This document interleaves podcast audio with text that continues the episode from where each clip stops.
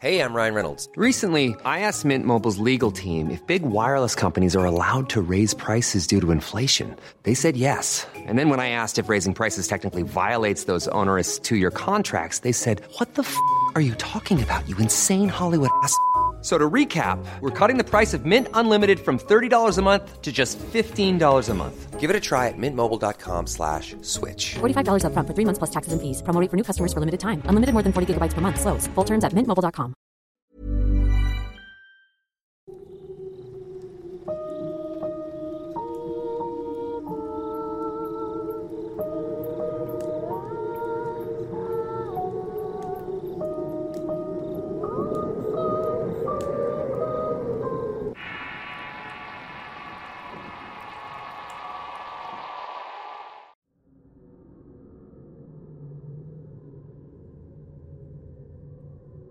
El día de hoy hablaré sobre un tema de leyenda, un mito que asombra y llama mucho la atención entre los amantes del género de horror, los vampiros.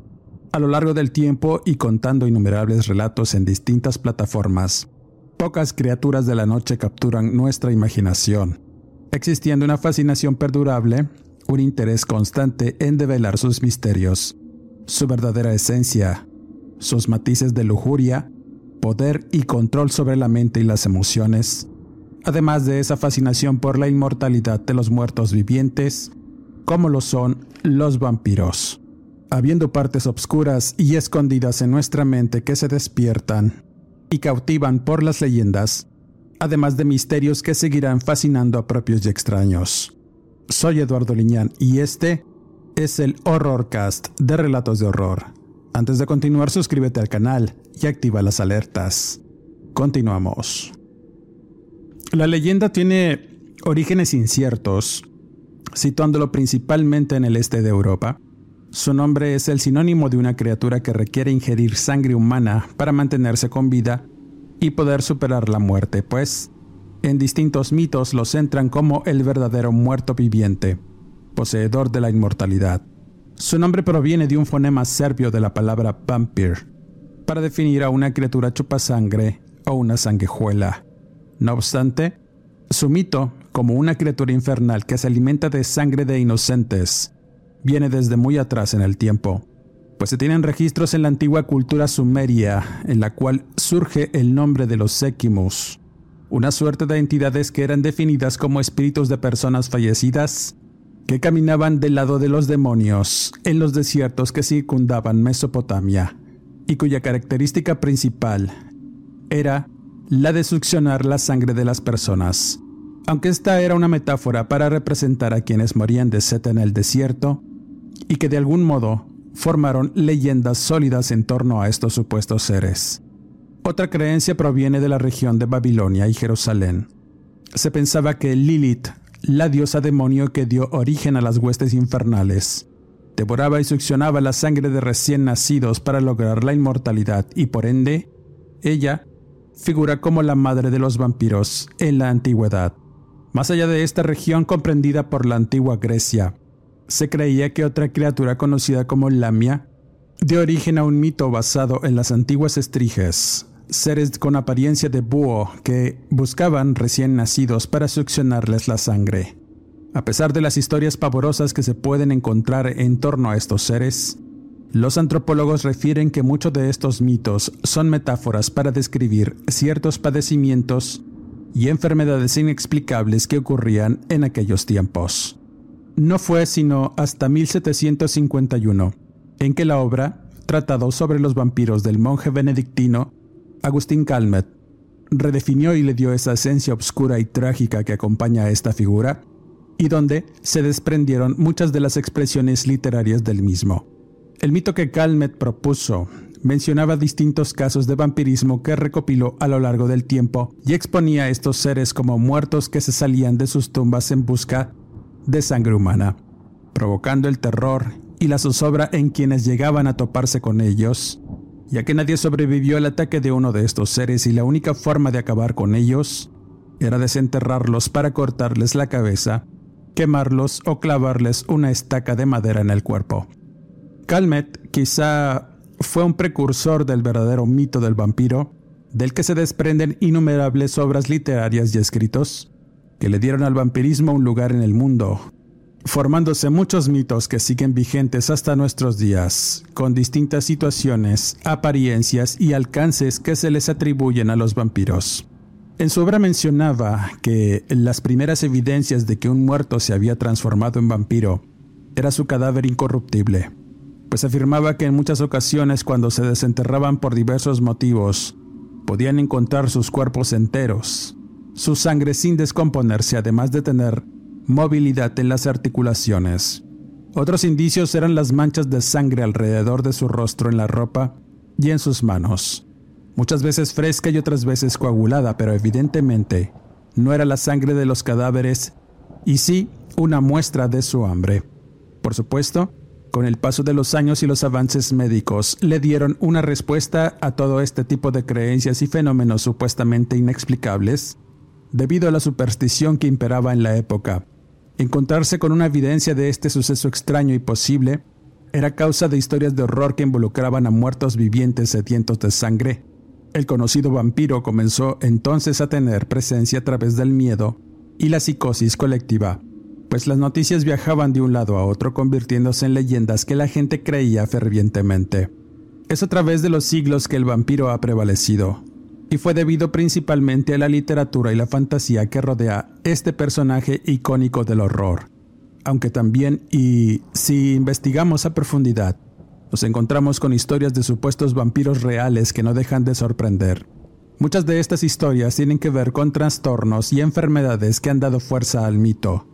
Epidemias de peste, diversos tipos de esquizofrenia, porfiria, rabia, entre otros padecimientos relacionados con la sangre.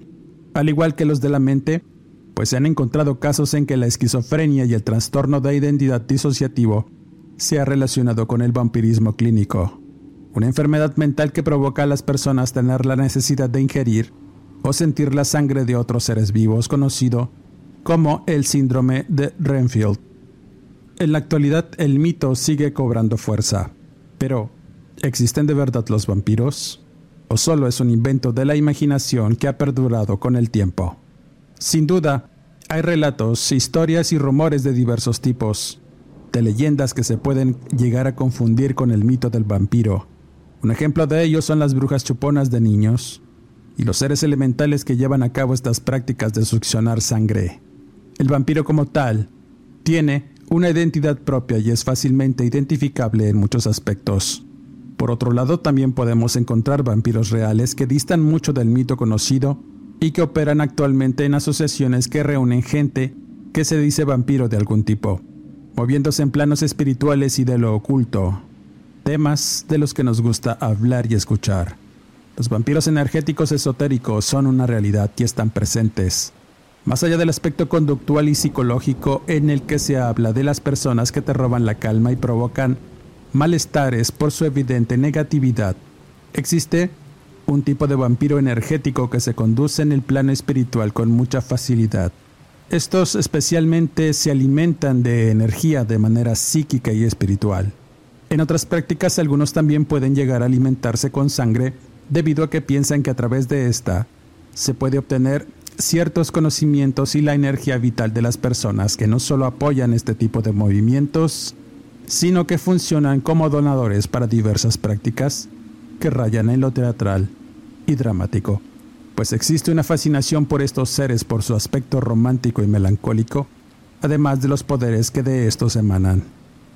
De la misma forma, un vampiro energético es un individuo que por lo regular no puede tener un bienestar físico y mental sin tomar sangre o absorber energía vital de quienes les rodean, personas o incluso animales. Los que han revelado ser uno de este tipo de personajes dicen que al no alimentarse con sangre o energía caen en un letargo peligroso que los puede llegar a enfermar, no solo del cuerpo sino de su mente y al caer en profundas depresiones, tienen ataques de ansiedad por el hambre y la falta de alimento que encuentran en la energía vital y la sangre de las personas. En cuanto a cómo se conducen, los vampiros energéticos son empáticos. Desarrollan ampliamente sus sentidos y perciben el aura de las personas con mucha facilidad y en general son psíquicamente conscientes del mundo que les rodea.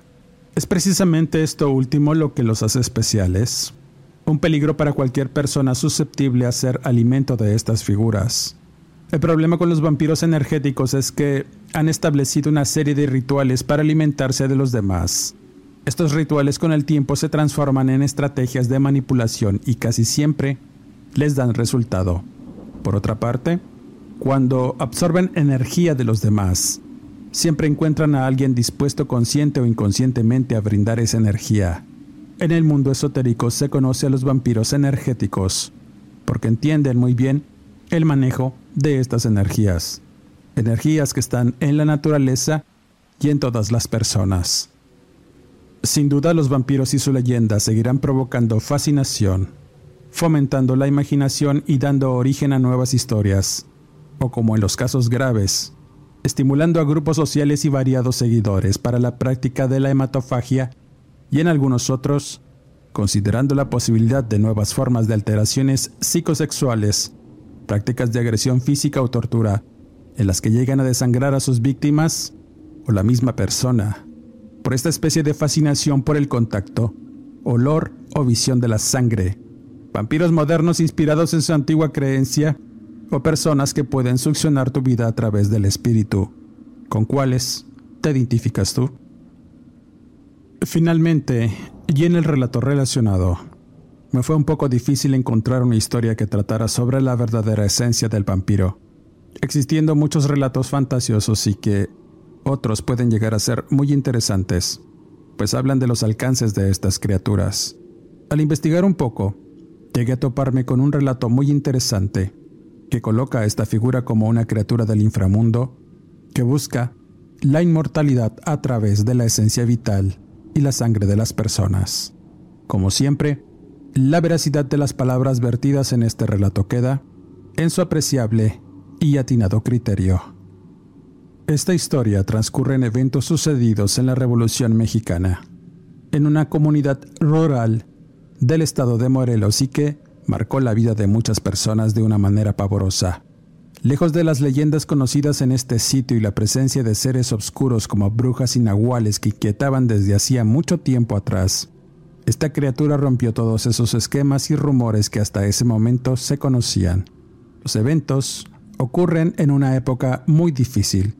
La gente pasaba hambre y mucho temor, debido a los constantes ataques y luchas entre tropas de federales y rebeldes.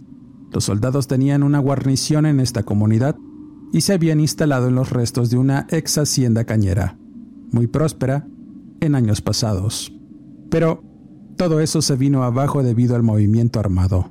Los dueños de estas tierras eran franceses que prácticamente tuvieron que huir cuando estalló la revolución, dejando a peones y trabajadores en la zozobra y a su suerte. Algunos se unieron a tropas zapatistas en tanto otros tomaron rumbos distintos al tener una libertad forzada, pero otros más intentaron sobrevivir y quedarse en el único sitio al que consideraban su hogar.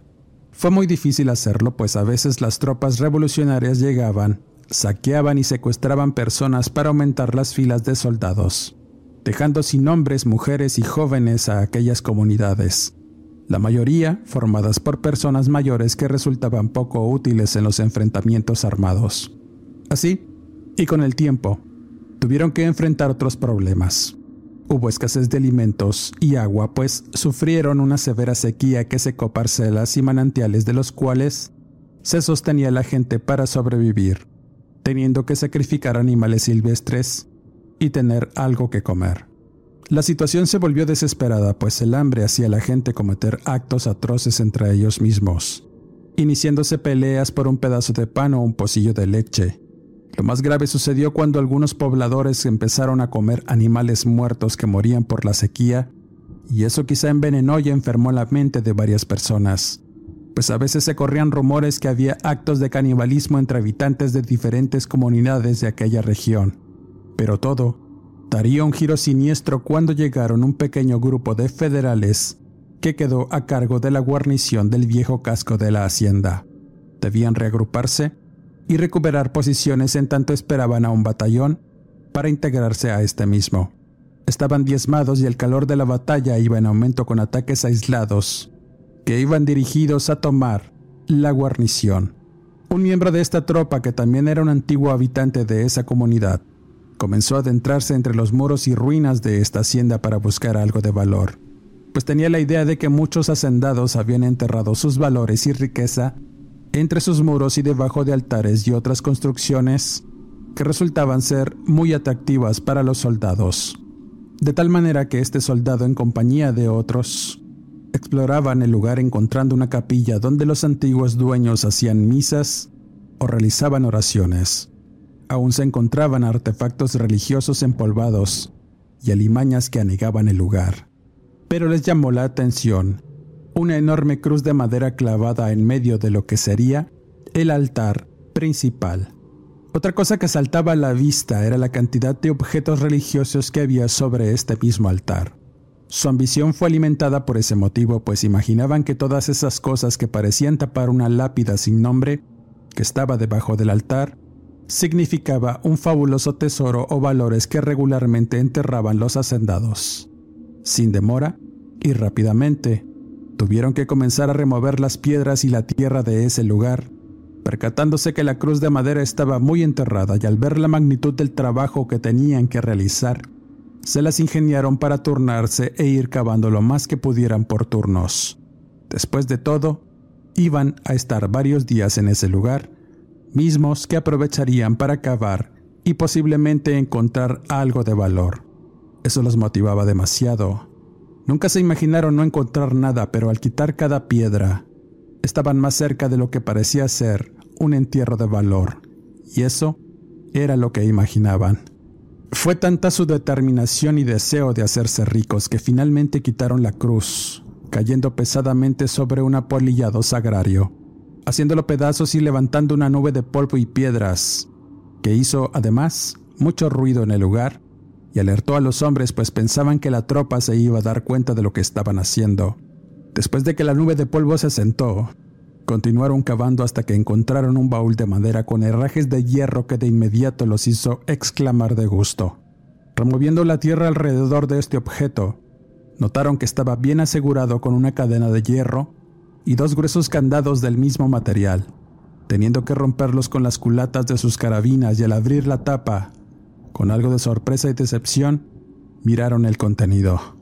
Eran los restos mortales de una persona, estaba momificado y aunque tenía un semblante extraño y brillante que daba repugnancia de solo mirarlo, al parecer eran los restos de un hombre mayor con facciones arrugadas y un enmarañado cabello blanco que aún parecía crecerle alrededor de las sienes. Tenía un rictus de muerte bastante peculiar, pues el dolor que reflejaban sus facciones eran evidentes muestras de mucho sufrimiento. Tenía la boca abierta, llamándoles la atención que estaban quebrados todos sus dientes, haciéndolos parecer pequeños y puntiagudos, y al mirar mejor, notaron que se los habían roto de una manera burda y brutal. Vestía unos ropajes elegantes de tipo europeo. Llevaba una especie de medallón con un escudo familiar que no tenía ningún valor. Era un cadáver bastante extraño y no se explicaban por qué lo habían guardado en aquel baúl con tanto esfuerzo de querer evitar que se abriera o no lo encontraran. Sin perder la esperanza, quitaron unos clavos de hierro con que habían asegurado el cadáver a la base del baúl e imaginaron que quizá debajo de estos despojos habría algo de valor, pues era común que enterraran gente de las haciendas con joyas y objetos personales. No obstante, y después de muchos esfuerzos, cayeron presos de la ira por tanto trabajo realizado y que no había nada que valiera la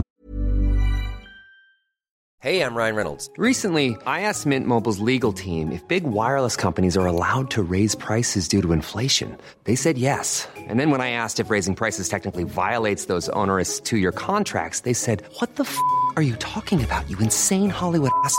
So to recap, we're cutting the price of Mint Unlimited from $30 a month to just $15 a month. Give it a try at mintmobile.com slash switch. $45 upfront for three months plus taxes and fees. Promo rate for new customers for limited time. Unlimited more than 40 gigabytes per month. Slows. Full terms at mintmobile.com.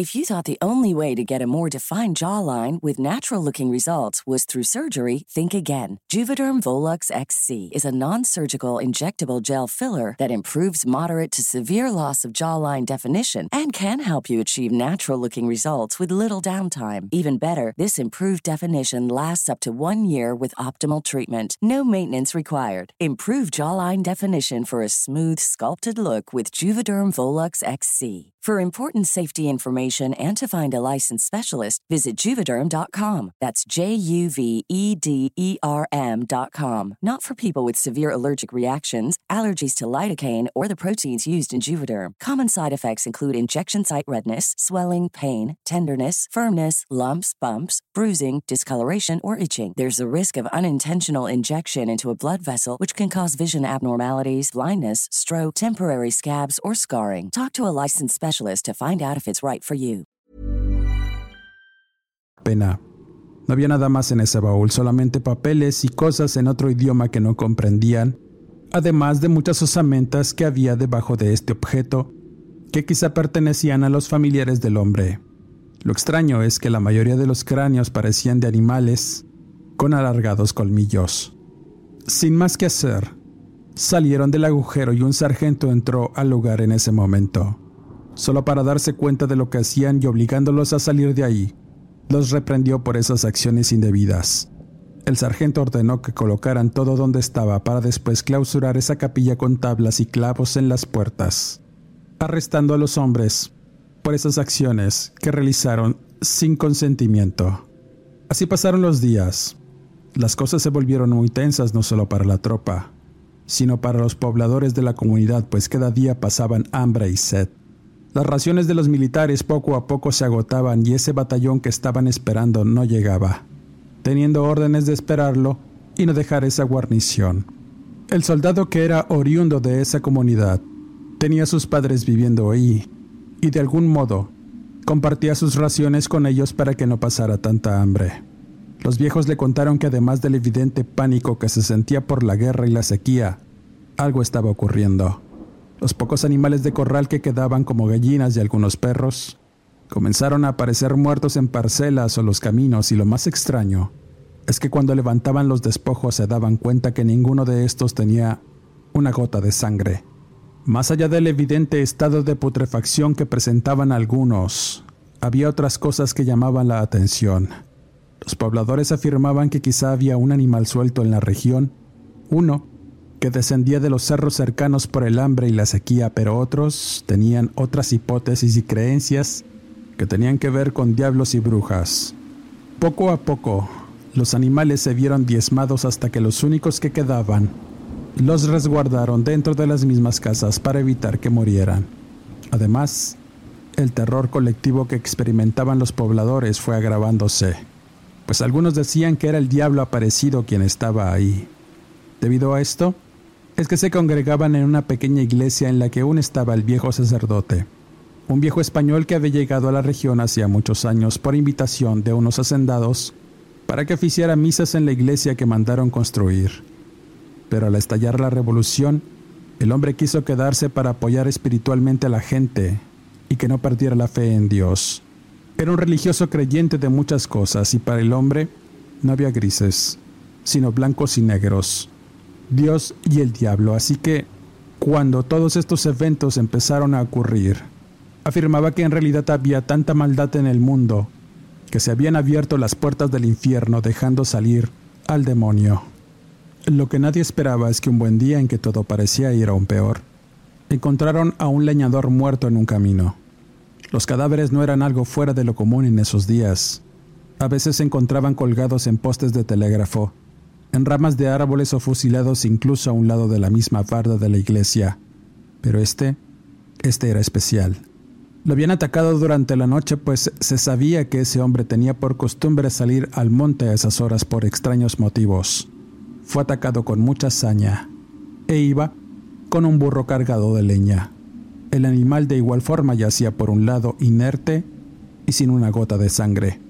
Al pobre leñador le habían arrancado un pedazo de cuello y desangró hasta morir. Pero lo más raro del asunto es que a pesar de lo aparatoso de la herida no había ni una sola gota de sangre regada y tampoco salpicando su ropa. Esa situación provocó aún más el pavor en los pobladores, teniendo que enfrentar otro tipo de horror que los mantenía en sus casas apenas caía la tarde.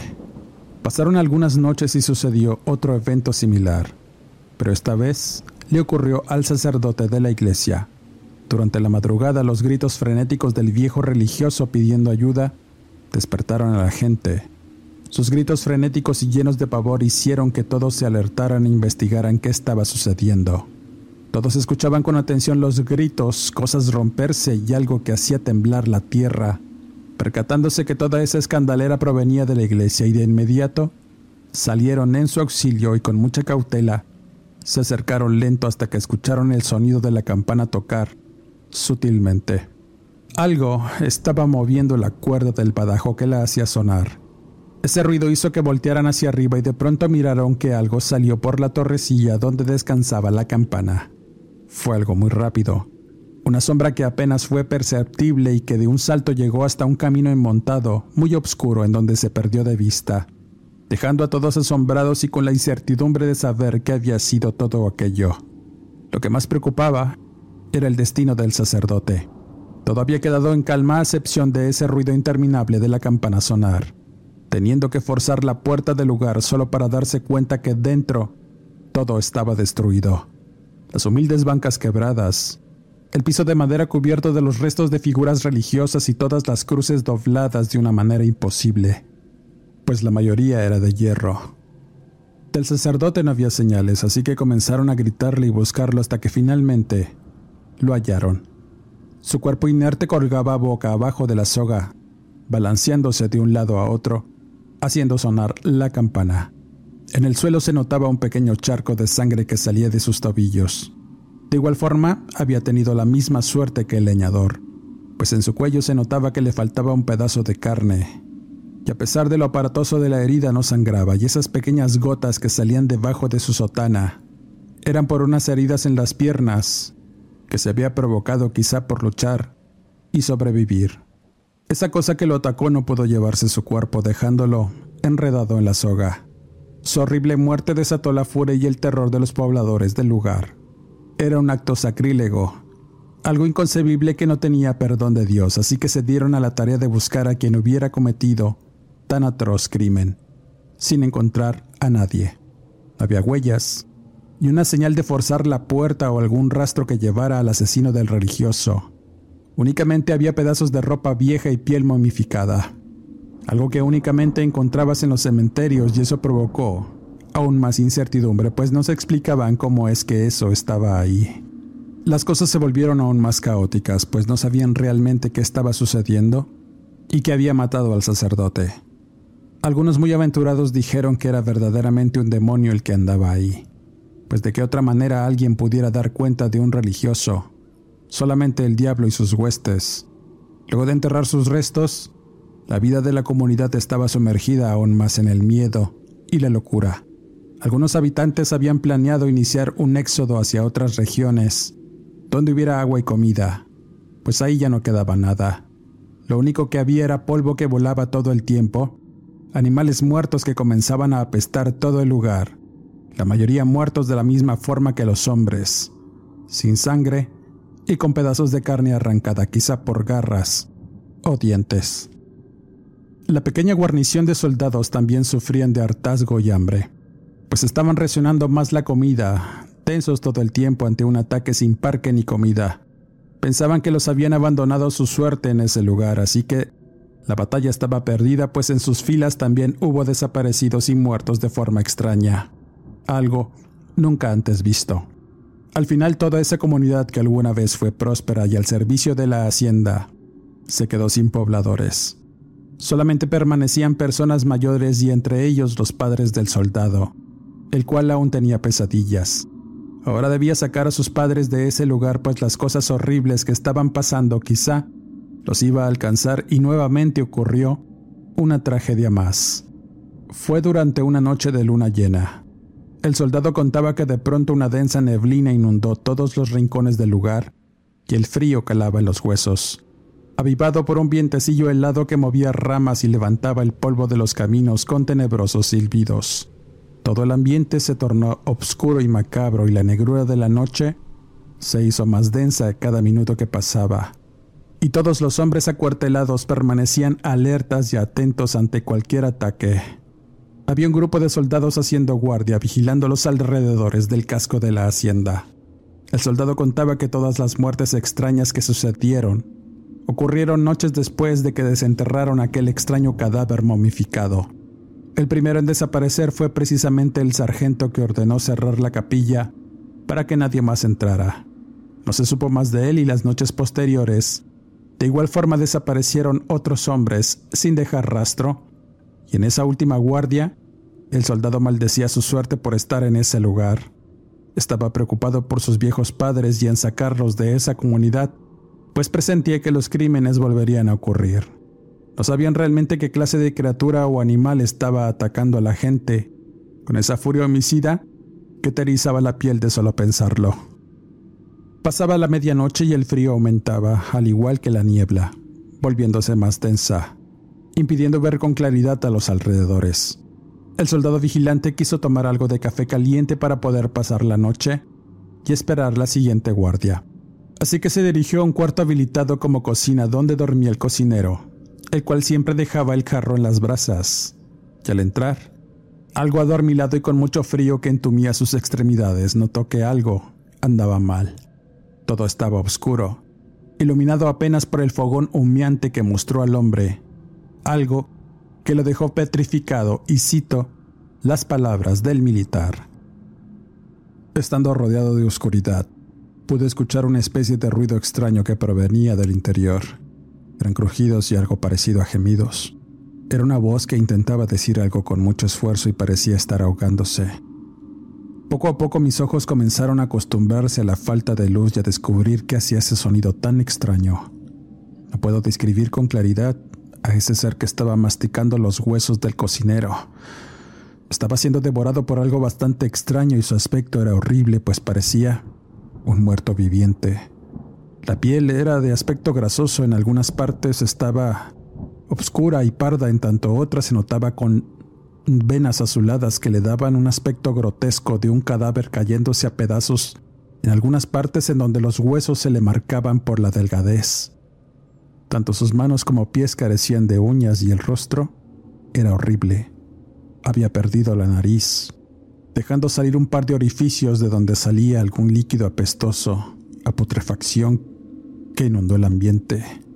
Sus ojos eran completamente negros como la noche. Las facciones ese rostro momificado reflejaban violencia y desagrado por mi presencia y lo más notable eran esos dientes que estaban cubiertos de sangre, pero evidentemente eran los mismos que vimos en aquel difunto del baúl, cortados de una manera que los hacía ver filosos y puntiagudos. Me quedé petrificado. Esa cosa hizo un ruido de desagrado en tanto miraba al cocinero ahogarse con su propia sangre, que fue succionada por la criatura de una manera voraz, para después dejarlo seco, y dejó el hueso que estaba devorando para salir rápidamente por una ventana, dejándome además con un miedo profundo que me hizo temblar por un largo rato, mirando lo que había quedado del cocinero y ese dor a muerte que se quedó impregnado en mí.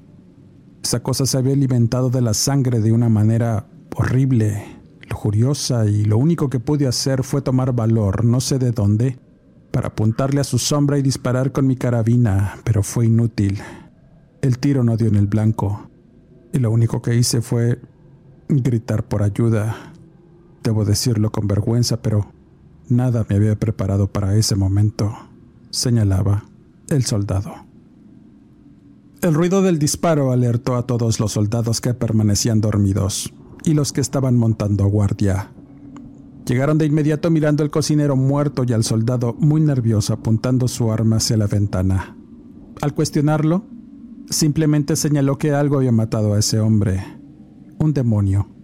La bestia o algo parecido a un muerto viviente. Sin comprender por qué decía eso, de inmediato se prepararon para dar una batida alrededor. Encontrando la puerta de la vieja capilla abierta, atentos entraron y se dieron cuenta que donde habían cavado, la tierra estaba removida y al asomarse, encontraron un agujero que conducía a alguna parte debajo de la tierra, cual si fuera una madriguera. Sin dudar, empezaron a echar piedras y tierra para sellar ese hoyo, pues pensaban que de ahí había salido esa cosa. Ni el baúl o el cadáver estaban ahí, y de igual forma habían desaparecido. Los soldados no querían investigar más, solamente que terminara la noche para irse de ahí. De pronto, el soldado vigilante escuchó los gritos de su padre llamándolo, y al salir, le dijo que un extraño ser parecido a un muerto se había llevado a su madre, pues había salido por alguna razón cuando escuchó sus gritos. Tanto se cuenta que un cadáver viviente se la llevaba. Los hombres de inmediato corrieron a la comunidad seguidos por un grupo de soldados que los iban a asistir, pues ellos también tenían temor de quedarse en la guarnición solos y al llegar al caserío pudieron ver que los pocos habitantes que quedaban tenían antorchas encendidas y estaban reunidos alrededor de la vieja y destruida iglesia. No podían entrar por el temor pues habían escuchado los gritos de ayuda de la mujer y eso suponía que quizá ya no estaría con vida. Desesperados, tanto el soldado como su padre entraron con todo el valor que les quedaba. Seguidos por los soldados, y lo que encontraron dentro salió de toda proporción. Había restos humanos regados por todas partes. Al estar sellado ese lugar por muchos días sirvió de madriguera para lo que estaba atacando a la gente. Los despojos secos y momificados permanecían de forma macabra apilados junto a lo que había sido el altar y ahí había una formación de tierra que indicaba que alguien o algo había cavado un agujero. Al revisar, se dieron cuenta que éste conducía a una cámara subterránea donde aquella cosa se movía de un lado hacia otro. Nadie quiso meterse allí y el único que lo deseaba hacer era el viejo esposo de la señora, pero su hijo se lo impidió, pues imaginaba que ya no había más que hacer. Estaba oscuro y eran terrenos de esa criatura que había terminado con la vida de muchas personas en su sed y búsqueda de sangre. El hombre después de llorar la muerte de su esposa, fue poseído por una ira que lo hizo juntar suficiente leña para quemar todo el lugar. De igual forma los pobladores lo imitaron, consiguiendo además queroseno para regar en todo el sitio y en especial en aquel agujero.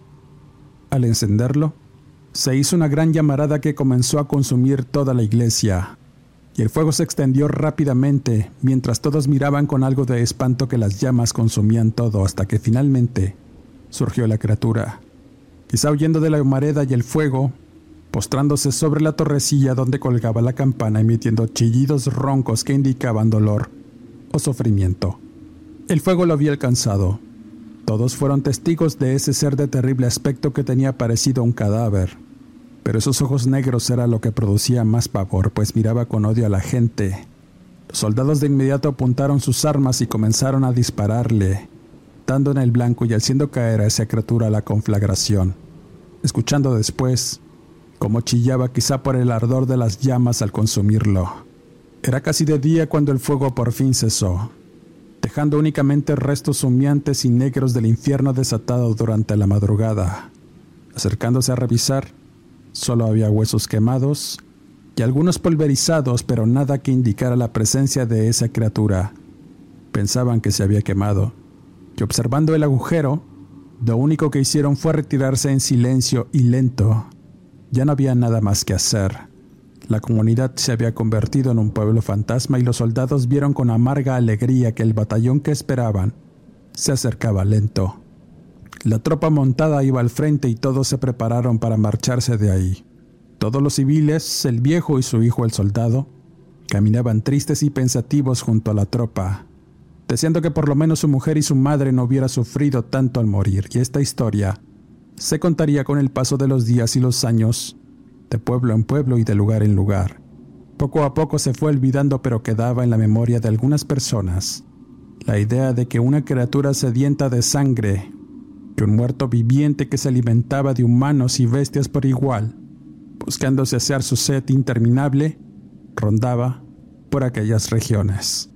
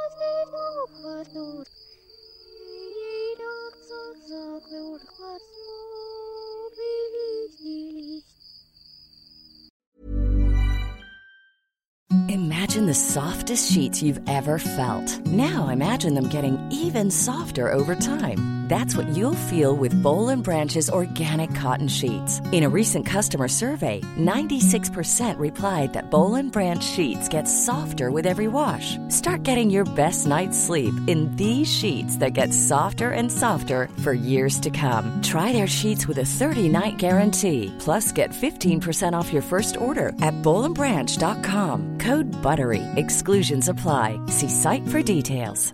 Hey, folks, I'm Mark Marin from the WTF Podcast, and this episode is brought to you by Kleenex Ultra Soft Tissues, your ally to help tackle your allergy symptoms this season. I love the change of seasons, but nobody loves pollen and all those other things floating in the air that make you sneeze during this nice weather. Kleenex Ultra Soft Tissues are hypoallergenic and allergist approved, so fight back against watery eyes and runny noses without worrying about irritating your skin. For this allergy season, grab Kleenex and face allergies head on.